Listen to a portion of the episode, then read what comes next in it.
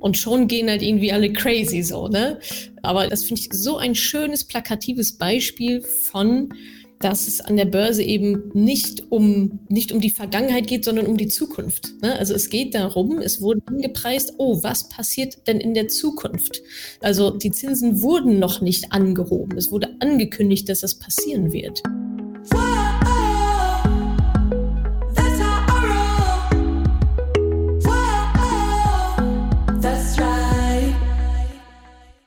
Salut, ihr Money Pennies und herzlich willkommen zu dieser Podcast-Folge. Ihr hört den Money Talk aus Februar. Ihr wisst ja, jeden ersten Mittwoch im Monat, ihr könnt es mittlerweile mitsprechen, 19 Uhr gehe ich live auf Instagram, YouTube, Facebook und backe da ein Thema. Dieses Mal war ich nicht alleine, sondern mit Ingo von Maiwerk. Den kennen auch einige von euch aus dem Mentoring-Programm. Da ist er nämlich auch Coach mit mir zusammen und mit noch fünf anderen.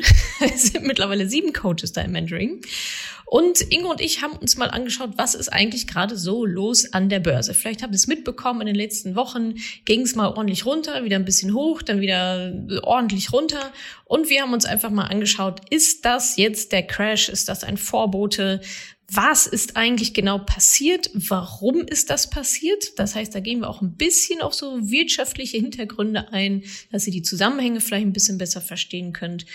Dann äh, natürlich, ja, was soll ich denn jetzt tun? Sechs Learnings gibt's für euch und dann haben wir natürlich auch noch eure Fragen beantwortet. Da bin ich jetzt aber schon in Teil zwei. Ihr wisst ja, wir teilen das immer auf.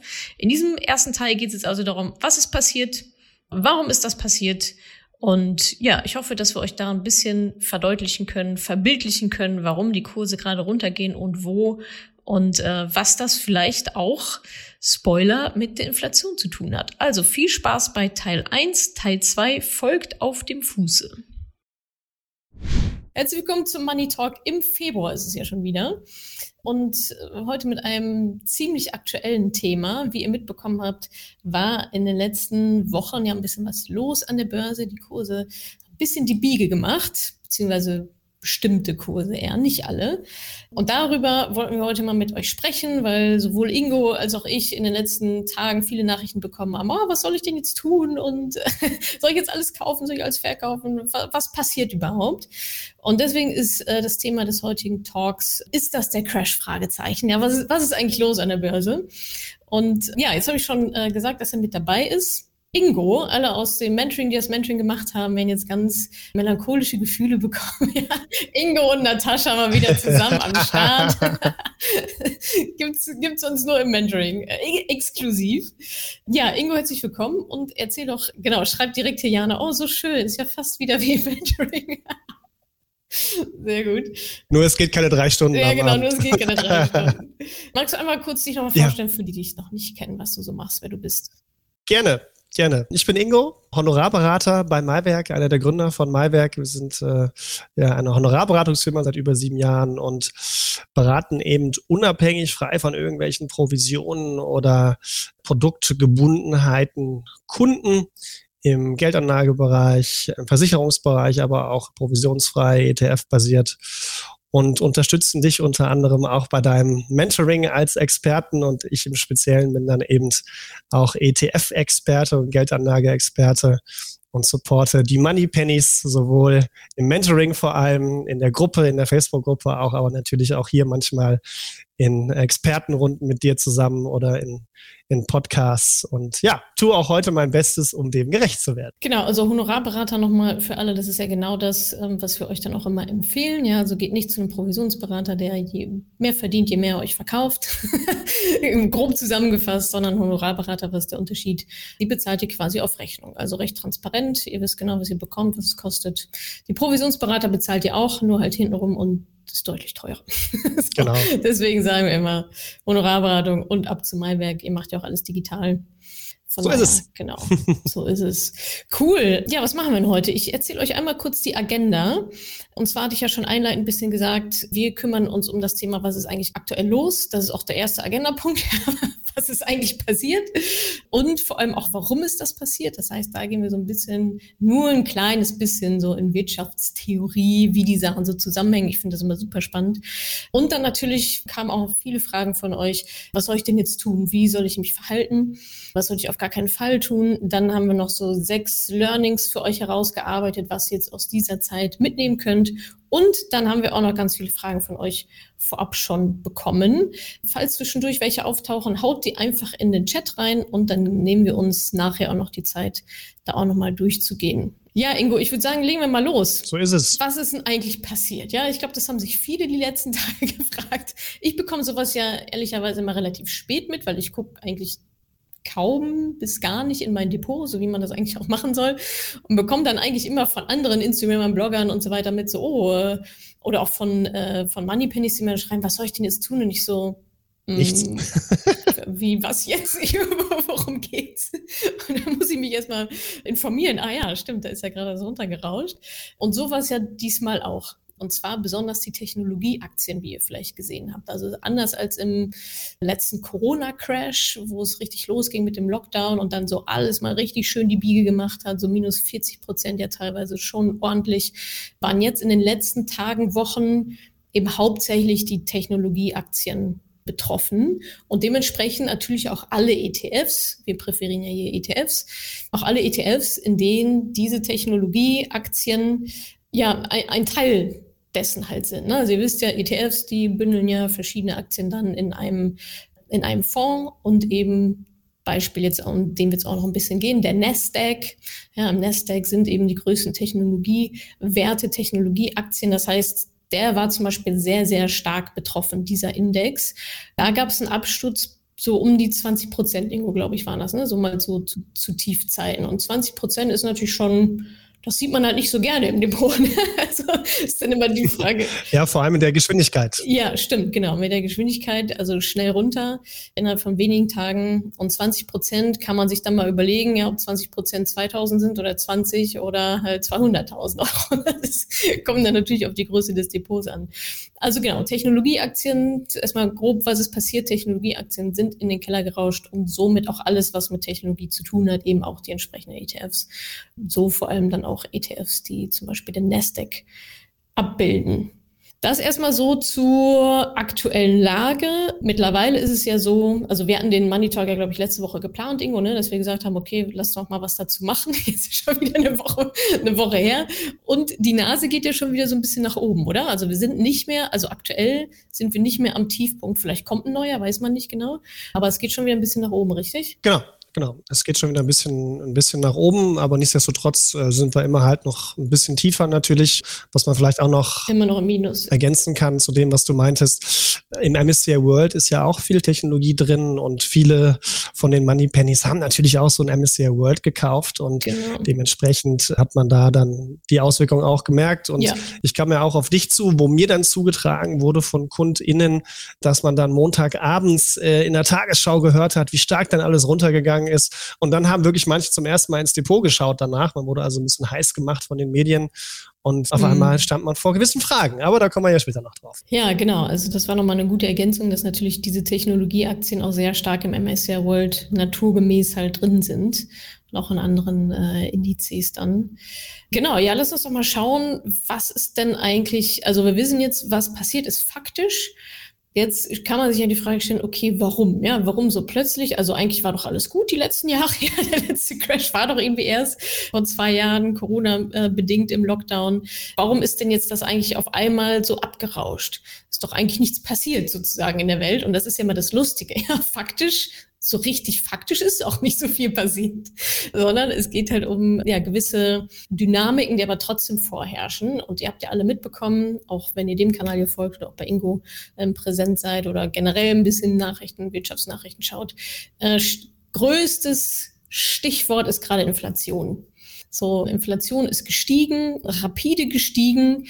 Was ist Inflation? Inflation ist quasi ja eine gewisse Form von Geldentwertung. Das heißt, wenn viel Geld im Umlauf ist, dann ist es halt weniger wert. Relativ plakativ gesprochen. So. Genau. Man kann das ja auch praktisch mal ja. kurz anfassbar machen für alle. Viele kennen das noch. Ihr könnt euch mal dran erinnern, wie viel in eurer Jugend ein Eisbällchen gekostet hat. Also bei mir waren es, glaube ich, 20, 30 Pfennig. Schlumpfeis. Schlumpfeis habe ich immer gegessen. Groschen. Fand ich super. Groschen, so alt bin ich auch nicht. Aber auf jeden Fall ist es heute, glaube ich, also wenn man hier in Köln zentral hingeht, ist es teilweise schon Euro, Euro 20 und äh, das jetzt vielleicht 30 Jahre mal ins Land gezogen sein. Also da merkt man schon, oder an den Wiesen, ja, wenn man mal vor zehn Jahren eine Maske gekauft hat und heute, dann merkt man also auch da, wie viel es teurer geworden ist. Und so das Wiesen, ist mal ich denke so, ey, was hat das jetzt mit Wiesen? in München. Blumen? Nee, aber da merkt man mal Inflation anfassbar zumindest. Ja, absolut. Also ich glaube, da können wir uns alle gut hineinversetzen. Das war dann immer Oma, die früher gesagt hat, ja, früher war alles günstiger. so, ja, früher hat die Butter nur das und das gekostet.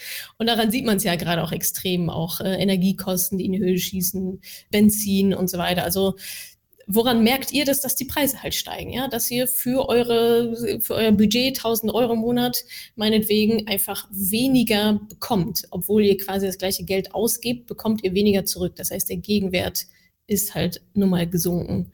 Und das ist eine Form von Geldentwertung, die ist nicht per se schlecht. Also angestrebt sind ja so zwei Prozent, ganz grob. Nun ist die in Deutschland aber jetzt in den letzten Wochen auf über fünf Prozent geschossen. Heißt für euch natürlich auch, das Geld, das auf dem Konto liegt, wird immer schneller, immer weniger wert. Schließt sich dann der Bogen zum Investieren. Ja, was kann ich dagegen machen? Das Investieren. In den USA ist es jetzt so, dass die Inflation da wohl bei über sieben Prozent mittlerweile ist. Das ist natürlich, das ist happig, ne? Das ist halt echt, das ist halt echt ziemlich viel. So eine Inflation von sieben Prozent, ich weiß gar nicht, wann wir das da so das letzte Mal hatten. Heißt also, Preise steigen enorm, alles wird teurer, du kriegst für dein gleiches Geld einfach weniger zu kaufen. Und das ist jetzt einfach sehr rapide in die Höhe geschossen. Heißt auch wiederum, Leute geben gegebenenfalls weniger Geld aus, ja, wenn ihr merkt, ah, okay, hier ist irgendwas komisch, ja, äh, da werden die Leute eher ein bisschen vorsichtiger, geben weniger Geld aus, sparen vielleicht eher und auch, dass die Löhne gegebenenfalls auch steigen werden. Was wiederum heißt, oder was wiederum zwei Faktoren sind, die nicht so gut sind für die Wirtschaft. Ja, also wenn die Leute weniger Geld ausgeben, freuen sich die Unternehmen da nicht so super drüber, denn dann machen die weniger Umsatz. Bloß wenn sie gleichzeitig noch höhere Löhne bezahlen müssen, steigen natürlich auch die Kosten und der Gewinn schrumpft. Also alles ähm, kurzum nicht so schön für die Wirtschaft, die ja eigentlich wachsen soll. Und genau, das ist so der Hintergrund erstmal, was hat das Ganze jetzt mit Inflation zu, zu tun, so die, die Makroebene kann man ja vielleicht, wenn du magst, Natascha, ich gerade schon gesehen, Bier und Eis wurde gelobt als Beispiel. Äh, vielleicht kann man das auch nochmal anfassbar machen. Ich finde das mit dem Restaurantbeispiel immer eigentlich ganz schön, wenn man sich also überlegt, durch Lieferketten, Engpässe und äh, verknappte Ware quasi und auch Personal, was wenig da ist. Ich muss dem gleichen Personal also mehr Geld liefern. Ich hatte das hier in Köln. Eine Pizzeria hatten wir außer Haus geliefert, obwohl sie auf hatte, weil sie innen drin ihr Geschäft nicht bestellen konnten.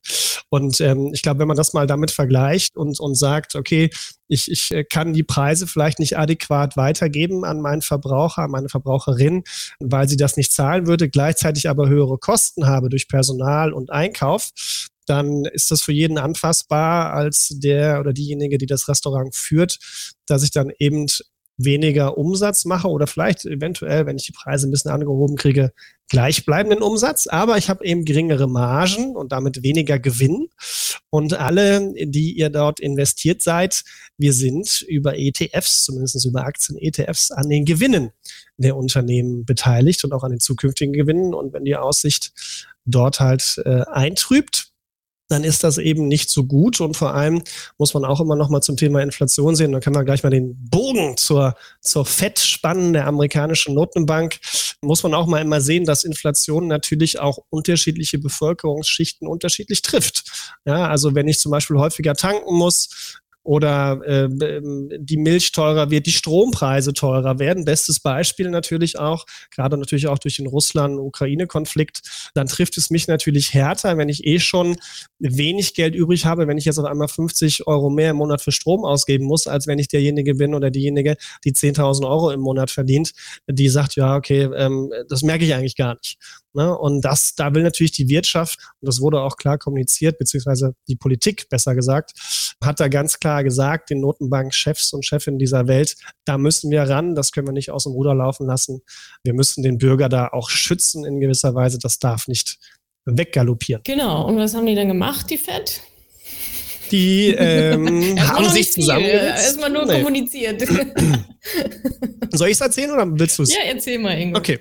Ja, also die Fed, Federal Reserve Bank, die amerikanische Notenbank, aber auch die EZB mit Christine Lagarde, die morgen tagt, die können halt über die Zinsen die Inflation quasi steuern. Das bedeutet, durch Erhöhung der Zinsen, aber auch durch das haben die Notenbanken auch viel gemacht. Die haben quasi viel Geld gedruckt, um es zusätzlich in den Umlauf zu bringen, damit Firmen und im Endeffekt darüber auch Privatpersonen, das merkt man auch bei den Immobilienkrediten, sich günstig Geld leihen können um die Wirtschaft anzukurbeln. So nach Corona zu sagen, komm, nimmt alles Geld, was da ist, Hauptsache ihr investiert, Hauptsache die Wirtschaft bleibt am Leben. Und das war auch notwendig. Aber dieses, dieses Kaufen von teilweise Aktien, auch Aktien-ETFs. Das wird zum Beispiel in Japan gemacht. Da kauft die äh, japanische Notenbank tatsächlich Aktien-ETFs. Das wollen die jetzt halt zurückfahren. Das heißt, die Nachfrage sinkt. Ja? Also wenn ich vorher ein wohlflorierendes Geschäft hatte, wo ich wusste, der Staat kommt immer jeden Tag automatisch vorbei und nimmt mir die Hälfte meiner Ware ab, ist natürlich super. Wenn ich das jetzt nicht mehr habe, dann sinkt meine Nachfrage und damit vielleicht auch der Preis, den ich dafür nehmen kann, weil ich nicht mehr so viel Nachfragen habe. Das ist also ein Punkt, was die amerikanische Notenbank macht. Sie, sie fährt das günstige Geld zurück und hat tatsächlich angekündigt, die Zinsen anzuheben. Das bedeutet, man versucht halt darüber, dass nicht mehr so viel Geld, günstiges Geld im Umlauf ist, die Inflation in den Griff zu bekommen. Und das funktioniert unter anderem über Zinssteigerung. Und praktisch kann man sich das auch vorstellen, wenn ich jetzt Unternehmerin bin und weiß, vorher konnte ich mir für 0,5 Prozent einen Kredit bei der Bank holen, dann investiere ich natürlich lieber mal, als wenn ich jetzt zwei Prozent dafür zahlen muss. Ja, und das passiert eben aktuell gerade.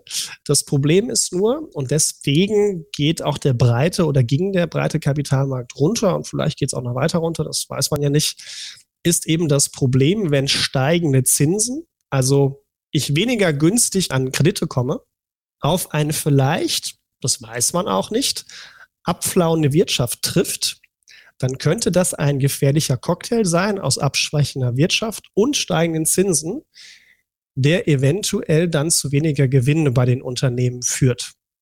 Und, und das ist schon so ein wichtiges Learning für euch alle da draußen, an der Börse wird nicht das gehandelt, was aktuell passiert, sondern das wollte ich gerade nämlich auch drauf hinaus. Ne? So dieses, Stage is yours. okay, aber was ist denn jetzt passiert? Eigentlich ist ja noch nichts passiert. So, ne? Es wurde angekündigt, dass das halt geschehen wird, dass das, dass diese Überle also diese Ankündigung gab es halt. Und schon gehen halt irgendwie alle crazy so, ne? Aber ich finde, das ist auch wieder ein, das finde ich so ein schönes, plakatives Beispiel von, dass es an der Börse eben nicht um, ja, ich sag mal, nicht um die Vergangenheit geht, sondern um die Zukunft. Ne? Also es geht darum, es wurde hingepreist, oh, was passiert denn in der Zukunft? Also die Zinsen wurden noch nicht angehoben. Es wurde angekündigt, dass das passieren wird. Und da natürlich, also Technologieaktien, hatten wir gesagt, sind halt besonders betroffen davon. Und warum ist das so? Erstens, weil da die Zukunft eine sehr, sehr große Rolle spielt. Ja, das ist, also da ist ganz viel, ganz viel investieren da in die Zukunft dieser Unternehmen, ja, in diese Wachstumswerte, in diese ja, glorreiche Vision dieser Unternehmen, zu sagen, ja, die werden total schnell wachsen und die werden auch diesmal und das machen, die sind so hoch innovativ und so weiter. Also da steckt ganz viel Vertrauen, Glauben in die Zukunft mit drin. Und jetzt ja, schwächelt die Zukunft so ein bisschen, wenn man jetzt sagt, oh, jetzt werden die Zinsen angehoben. Plus dieser Sektor ist natürlich auch, ja, auch dafür bekannt, viel mit Krediten oder mit Fremdkapital ganz generell zu haushalten. Also da wird viel Kapital reingeschossen von außen, um halt diese Unternehmen mitzufinanzieren, um dieses extreme Wachstum auch mitzufinanzieren. Und wenn man sich da jetzt überlegt, aha, okay, die haben also viel Kapital von außen, wofür sie Zinsen bezahlen müssen. Und das war bis jetzt eigentlich so gut wie umsonst. Und jetzt auf einmal müssen sie dafür Zinsen bezahlen da, also ne, ich kann das Geld entweder sozusagen investieren und in Innovationen stecken oder ich kann halt Zinsen bezahlen. Und das sind jetzt so gerade diese zwei Faktoren, die genau bei Technologieaktien dafür gesorgt haben, dass die AnlegerInnen gesagt haben, oh, ah, ist mir jetzt vielleicht doch nicht mehr so koscher. Ne? Also ich meine, da sind wir wieder beim Thema, warum gehen denn dann Aktienkurse runter? Da sitzt ja keiner da und dreht irgendeinen Hebel oder irgendeinen Schalter, sondern das sind ja, das sind ja Entscheidungen von professionellen als auch privaten Unternehmerinnen, Anlegerinnen, die quasi diesen Glauben nicht mehr haben, die dann sagen, oh nee, irgendwie die Voraussetzung, dass ich investiert habe, war jetzt irgendwie doch anders, habe ich mir alles ganz anders vorgestellt. Ich dachte, es passiert nie was. und dass sie dann halt verkaufen. Und wenn halt viele Leute verkaufen, mehr als kaufen wollen, gehen dann halt die Preise runter. Und, und genau. Ich würde noch zwei Punkte hinzufügen. Ich glaube, das, was du gerade ansprichst, man hat diese Phasen, gerade wenn man vielleicht mit Corona angefangen hat, da gab es ja einen riesen Hype, man hat es ja bei den Broker mitbekommen. Viele Leute wollten äh, ein Depot aufmachen, haben es gemacht und investiert, was super ist, aber eine wirkliche Verlustphase hat man gar nicht mitgemacht. Ganz im Gegenteil. Man hat äh, krasse Gewinne zum Teil gemacht. Und natürlich muss man auch einfach sehen, dass diese Technologieaktien auch super gelaufen sind. Gerade die haben ja profitiert von der Digitalisierung und dem Stay-at-Home und Homeoffice-Trend. Und die sind natürlich super gut gelaufen. Und ich glaube, das andere, was man auch nicht vergessen darf, grundsätzlich und da auch vielleicht noch mal eine einfache Erklärung, die ein Ticken tiefer reingeht, aber hoffentlich gut verständlich ist, ist natürlich, dass wenn Zinsen steigen, ich also, das kann sich jeder mal praktisch für sich vorstellen. Ja, auf dem Tagesgeld gibt's nix. Null Euro und äh, null Prozent und im Zweifel noch Strafzins. Das heißt, genau, warum sollte ich da Geld parken? Und wenn jetzt natürlich aber die Zinsen steigen, damit implizit, so könnt ihr euch das vorstellen, auch euer Tagesgeldkonto wieder mehr Zinsen abwirft, dann ist das natürlich wieder etwas spannender. Und so ist das auch in der breiten Welt bei Investoren, nur dass die nicht auf ein Tagesgeldkonto investieren oder auf ein Festgeldkonto, sondern Anleihen kaufen. Ja, und wenn, und so kann man mal das Verhältnis herstellen, wenn ich also im Schnitt 0,5 Prozent für eine sehr, sehr sichere Anlage bekommen habe, dann war das unattraktiv im Verhältnis zu, ich habe in Aktien investiert und habe parallel dazu auch noch eine Dividendenrendite, also eine automatische Gewinnausschüttung, wenn man mal so die 500 größten amerikanischen Unternehmen im S&P 500 nimmt zum Beispiel, die haben zwei Prozent im Schnitt abgeworfen pro Jahr. Das heißt, ich habe zwei Prozent plus Aktien bekommen versus 0,5, aber das super sicher. Heißt, die Attraktivität von Aktien war und ist noch relativ hoch. Was passiert jetzt aber, wenn die Zinsen steigen? Ich also wieder auf dieser sehr sicheren Seite, wir spielen es mal durch, wenn sie ein bisschen stärker steigen, auch zwei Prozent bekomme. Dann entscheiden sich natürlich mehr Leute zu sagen, ja gut, so viel mehr will ich eigentlich gar nicht und so viel Risiko wollte ich doch nicht gehen mit meinem gesamten Kapital. Also packe ich ein bisschen was auf die sichere Seite. Dadurch entsteht natürlich auch genau das, was du sagst, auch bei PrivatanlegerInnen, aber natürlich auch bei professionellen AnlegerInnen, die Tendenz, dass man auf der etwas sicheren Seite mehr Geld reinpackt als vorher und dadurch die automatische Nachfrage an Aktien ja auch sich wieder mehr einpendelt und in dem Moment auch nachlässt. Und ich glaube, das ist so ein Punkt, den man da auch nicht vergessen darf, dass es eben wieder mehr Alternativen gibt, die dadurch ja befeuert werden.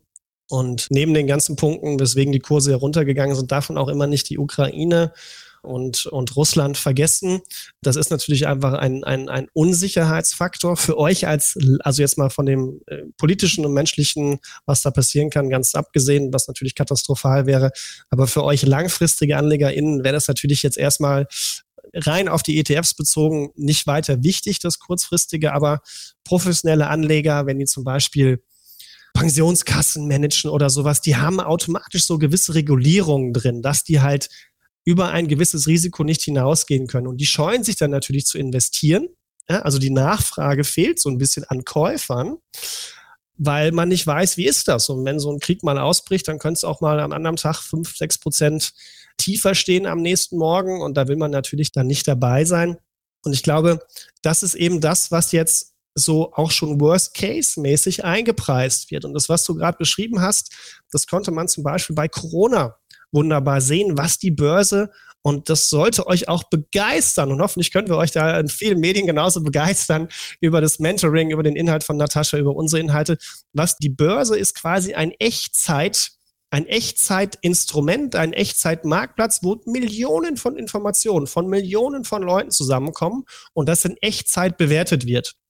Und jetzt mal ein ganz spannender Fakt für euch alle da draußen. Diese drei, vier Corona-Wellen, die konnte man an der Börse, wann die ihren Peak erreichen, also wann die höchsten Anzahlen an Corona-Cases oder, oder Fallzahlen da sind, das konnte man in der Börse im Schnitt schon zwei bis drei Wochen vorher ablesen. Das bedeutet, die vielen Informationen von Millionen Menschen, die sich entscheiden, ich kaufe, ich kaufe nicht, ich verkaufe, wie auch immer, führen dazu, dass es schon vorher runterging, bevor der Peak von dem Corona-Hoch erreicht wurde von der jeweiligen Welle. Das heißt, die Börse wusste quasi schon vorher, wann der Hochpunkt erreicht ist. Und genauso macht das die Börse jetzt auch mit den Fettmaßnahmen, mit den Zinsen, mit dem Ukraine-Krieg, mit einer vielleicht abflauenden Wirtschaft, dass viele verschiedene Meinungen aufeinandertreffen, aber vielleicht nicht immer ganz klar ist, sehe ich das richtig? Ja, man hat so ein bisschen Nebel, wenn man auf der Autobahn ist und ein bisschen neblig ist und noch regnet, dann wird es schwierig, dann sieht man nicht so gut, dann fährt man lieber ein bisschen langsamer. Und genau das passiert dann eben. Und dieses langsamer Fahren heißt dann nicht kaufen oder verkaufen. Und dadurch können Kurse auch mal schnell und rapide sinken, hat aber mittelfristig und langfristig nicht unbedingt eine Auswirkung auf eure Anlage, aber da können wir jetzt ja noch drauf kommen. Das heißt, was man sich eigentlich merken kann, ist so ein bisschen, die Börse ist der Wirtschaft immer voraus. Ne? Also die Börse ist dem Weltgeschehen voraus durch diese enorme Schwarmintelligenz. so, und natürlich werden da auch Spekulationen mit eingepreist, ne? Mit dieser, jetzt mit dem Krieg, ja, schwelt, ja, nein, das hat jetzt natürlich nicht die Börse entschieden oder ja, das ist natürlich kein, keine Kristallkugel, ja. ah, okay, das wird so und so laufen. Natürlich sind da auch immer Ungereimheiten mit dabei oder Ungewissheiten, aber es bildet ganz gut die Stimmung wieder. Ich glaube, Costoliani hatte das auch geschrieben oder mal beschrieben, André Costoliani, dass man muss sich Börse und Wirtschaft wie jemanden vorstellen, mit, der mit dem Hund Gassi geht und der Hund rennt immer ein Stückchen vor und wartet dann auf die Wirtschaft. Also die, der Hund ist die Börse, der rennt immer vor und wartet dann, bis Herrchen oder Frauchen dann auch nachgekommen ist, so bis die Wirtschaft dann nachzieht und dann rennt sie wieder vor und so weiter. Also kann man sich schon ganz gut an der Börse dann auch orientieren und dass es jetzt gerade unsichere Zeiten sind, sehen wir da recht plakativ. Und vor allem, irgendwann kommt der Hund immer wieder zurück. es ist nur die Frage, ist er ein bisschen hinter mir, ja, ist er ein bisschen vor mir? Und das ist ja der, der entscheidende Punkt. Ich weiß auch nicht, wie lange ist er vor mir oder hinter mir, ja. aber irgendwann, und das gibt es dann auch, es gibt so einen historischen Mittelwert, dass Börsen langfristig nach oben gehen und mal überschießen die. Das heißt, der Hund läuft ganz weit vorne weg. Das war jetzt eine Zeit lang so, ja. Die letzten zweieinhalb Jahre ist der Hund einen Kilometer weit weg gewesen und man hat gedacht, boah, kommt ja noch mal irgendwann wieder. Da sind wir wieder bei der Zukunftserwartung dann, ne? Also, dass, ja. dass die Anlegerinnen dann sagen, ja, okay, ähm, glorreiche Zukunft, ja, alles ist super. Und dann ja. kommen vielleicht mal ein paar Zahlen und die Wirtschaft sagt, ach ja, war ja so mittelmäßig. So. Oder ja, alles Bombe. Und dann äh, geht die Wirtschaft auch wirklich mit hinterher und dann sind sie wieder auf gleicher, auf gleicher Spur sozusagen. Genau. Oder es gibt eben, der Hund bleibt zurück, ne? es crasht mal richtig. Und ich glaube, das mal für alle einzuordnen, so kleine Korrekturen, und das war jetzt eine kleine Korrektur, die sind normal an den Börsen. Wie du schon passend gesagt hast, Natascha, im Corona-Crash waren es 40 Prozent, beim Nasdaq in, in der Dotcom-Bubble 2000 waren es im Nasdaq fast über 70 Prozent. Ja, also an alle, die angefangen haben, und da kommen wir ja gleich noch zu passenden Tipps, man muss es mal so klar sagen, das war jetzt so ein kleines Lüftchen. Nix. Hiccup. Ja, also da gibt es Phasen, wo man über zweieinhalb, drei Jahre lang, wo man auch mal länger Verlust ertragen muss. Aber wir haben Pläne für euch, Ideen und Tipps für euch, wie ihr euch erstmal nicht abschrecken lassen solltet jetzt, wenn ihr anfangen wollt, aber auch als AnlegerInnen, die schon investiert sind, was ihr tun könnt, damit ihr das durchsteht. Genau, und ein, ein Tipp hatten wir jetzt auch schon des Öfteren angesprochen, nämlich die Langfristigkeit. Ja, also was könnt ihr jetzt machen? Am besten erstmal relativ, also sagen wir mal, ihr habt ein gut aufgestelltes Portfolio, ja, ihr habt einen guten Plan gemacht, ihr habt Struktur, Risikobereitschaft und so weiter und so fort. Wem jetzt die Flatter geht, dem geht die wahrscheinlich zurecht, weil dann habt ihr eure Hausaufgaben nicht richtig gemacht. Aber ich habe hier gerade noch mal ein Papierchen, eine Grafik aufgelegt, die noch mal gut zeigt, wie es um die Langfristigkeit eigentlich so steht. Ne? Oder warte, wir machen es mal andersrum. Ich mache mal erstmal das. Das ist jetzt die Nasdaq-Geschichte. von dem wir erzählt haben, Instagram halte ich mal kurz in die Kamera, Nasdaq der letzten drei Monate. Und da seht ihr November, also genau November, wie das richtig schön runtergeht die ganze Zeit. Zwischendurch mal hoch, aber hier kommt halt dieser riesige Dip dann rein. Das ist das, wovon wir gerade sprechen. Jetzt geht schon wieder ein bisschen nach oben, aber hier ging es auch mal kurz nach oben, kann also wieder runtergehen, weiß halt keiner. Das heißt, wenn man sich jetzt so die letzten drei Monate anguckt, denkt man sich so, oh shit, das war echt kein, kein geiles Investment. Aber das machen wir nicht. Wir gucken uns ja nicht das kurzfristige an, sondern das langfristige. Und das ist nämlich das Chart hier, das ist der gleiche Index. Das ist auch wieder der Nasdaq. Voll mit Technologieaktien bis oben hin. Nichts anderes drin als Technologie. Und da sieht man also jetzt im Vergleich über die letzten, ich glaube, es geht jetzt 2016 oder so halt los, wie krass dieses Wachstum ist, trotz aller Dips auch mal da drin. Dann haben wir 2021 da noch die Geschichte, als nochmal richtig runtergegangen ist, Corona oder 2020 war das Corona-Crash runter. Aber langfristig, ja, wenn ihr hier angefangen habt und jetzt hier trotzdem ein bisschen tiefer seid, als ihr vielleicht schon mal wart, ist das immer noch ein verdammt gutes Geschäft, ein verdammt gutes Investment. Und wir hatten gesagt, dass er jetzt gerade so 20 Prozent irgendwie minus ist. Ich habe mal geguckt, wie der sich aber in den letzten fünf Jahren entwickelt hat. Und in den letzten fünf Jahren hättet ihr damit Gewinn gemacht 170 Prozent. Not bad. Hm. Also um das mal in Zahlen zu fassen für alle, wenn ich 1000 Euro investiert hätte, wären daraus 2700 geworden. Also das ist dann halt schon ordentlich, ne? Und ich finde, das muss man halt immer in Relation setzen. Und da sind wir auch sozusagen bei, bei den Tipps so ein bisschen angekommen. Ich hatte gesagt, diese langfristige Denkweise halt nicht zu verlieren. Ne? Also ich, wenn ihr eine vernünftige Strategie habt, und die habt ihr hoffentlich bei Ingo und mir dann gelernt, dann wisst ihr aber auch, dass das mit dazugehört. Und dann ist das eigentlich gar kein Panikfaktor für euch gerade, ähm, sondern es, es gab auch einen Kommentar, ich hatte so einen Fragensticker gepostet für Fragen. Und da kam auch, ich glaube, ich weiß nicht, Petra oder so, warum bin ich immer noch so entspannt? ja, weil du alles richtig gemacht hast anscheinend. Ne? Also es war wohl spiegelverkehrt, ja, da kann ich auch nichts dafür. Das ist dann halt, ist dann halt so. so könnt ihr denken. Aber wir, wir, wir können ja Sachen auch nochmal im Nachgang posten, dann könnt ihr es auch nochmal nachgucken. Und ich glaube, dieses, diese langfristige Denkweise ist ein wichtiger Punkt und man lässt sich dann halt häufig durch, durch Nachrichten panisch machen. Aber ihr müsst euch eine Sache immer vor Augen führen, wenn ihr anfangen wollt zu investieren oder wenn ihr schon investiert.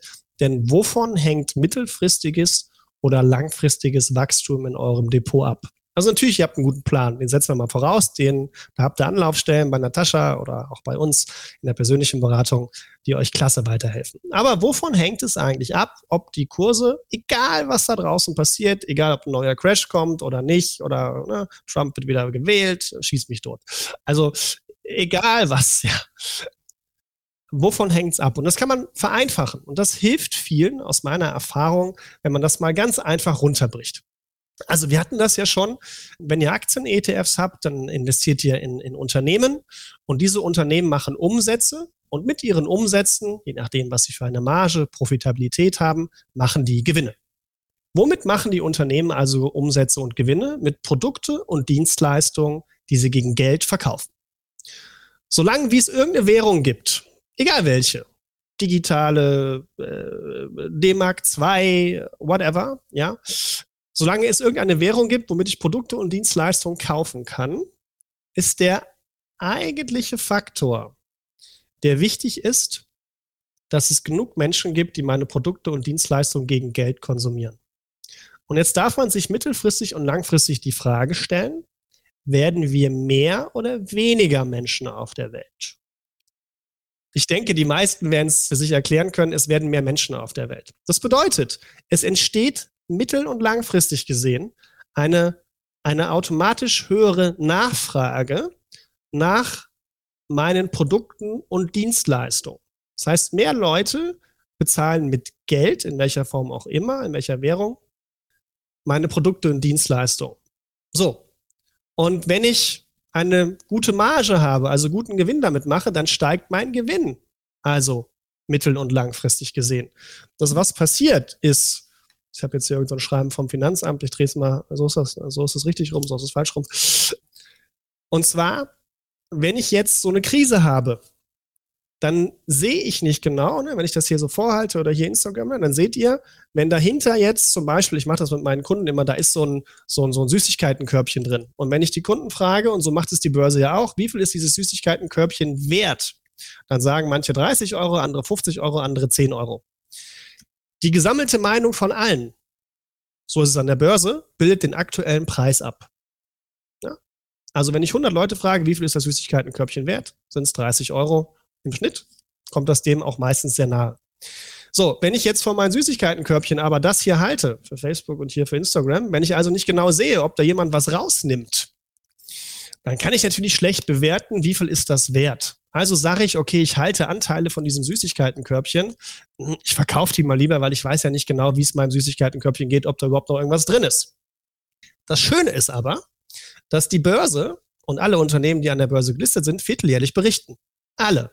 Das heißt, ich kann alle drei Monate neu bewerten. Ist, das, ist mein Süßigkeitenkörbchen noch so viel wert oder nicht? Und selbst wenn dieses Briefpapier hier oder dieser Nebel, den ich vorhin erwähnt hatte, selbst wenn der eine gewisse Zeit andauert, irgendwann lichtet sich das. Und dann stellt man fest, ach, den geht's ja gar nicht so schlecht. Und der oder Grund dahinter, oder, oder doch, ja. Aber wir streuen ja breit diversifiziert und allen Unternehmen gleichzeitig, wenn man die Weltwirtschaft abdeckt, zum Beispiel mit so einem MSCI World, Emerging Markets, ja, dann kann es nicht allen Unternehmen gleichzeitig schlecht gehen und auch nicht schlechter als vorher mittelfristig, weil, jetzt kommen wir wieder zum Punkt, es kommen ja mehr Menschen dazu und mehr Menschen konsumieren automatisch mehr. Und das jetzt mal abzuschließen an der Stelle. Langfristig, mittelfristig werdet ihr immer mehr Gewinn machen mit eurem ETF-Depot, es sei denn, es werden weniger Menschen auf der Welt. Und das ist relativ unwahrscheinlich. Ja. So viel zu der Frage, die ja auch immer mal wieder kommt. Kann es denn so weitergehen? Kann es denn alles so weitergehen? So, das war Teil 1 des Money Talks. Wie gesagt, jeden ersten Mittwoch im Monat, 19 Uhr. Schaut vorbei auf Instagram, YouTube oder Facebook. Stellt mir auch eure Fragen. Und im zweiten Teil geht es dann weiter mit den restlichen Inhalten. Ganz viel Spaß dabei.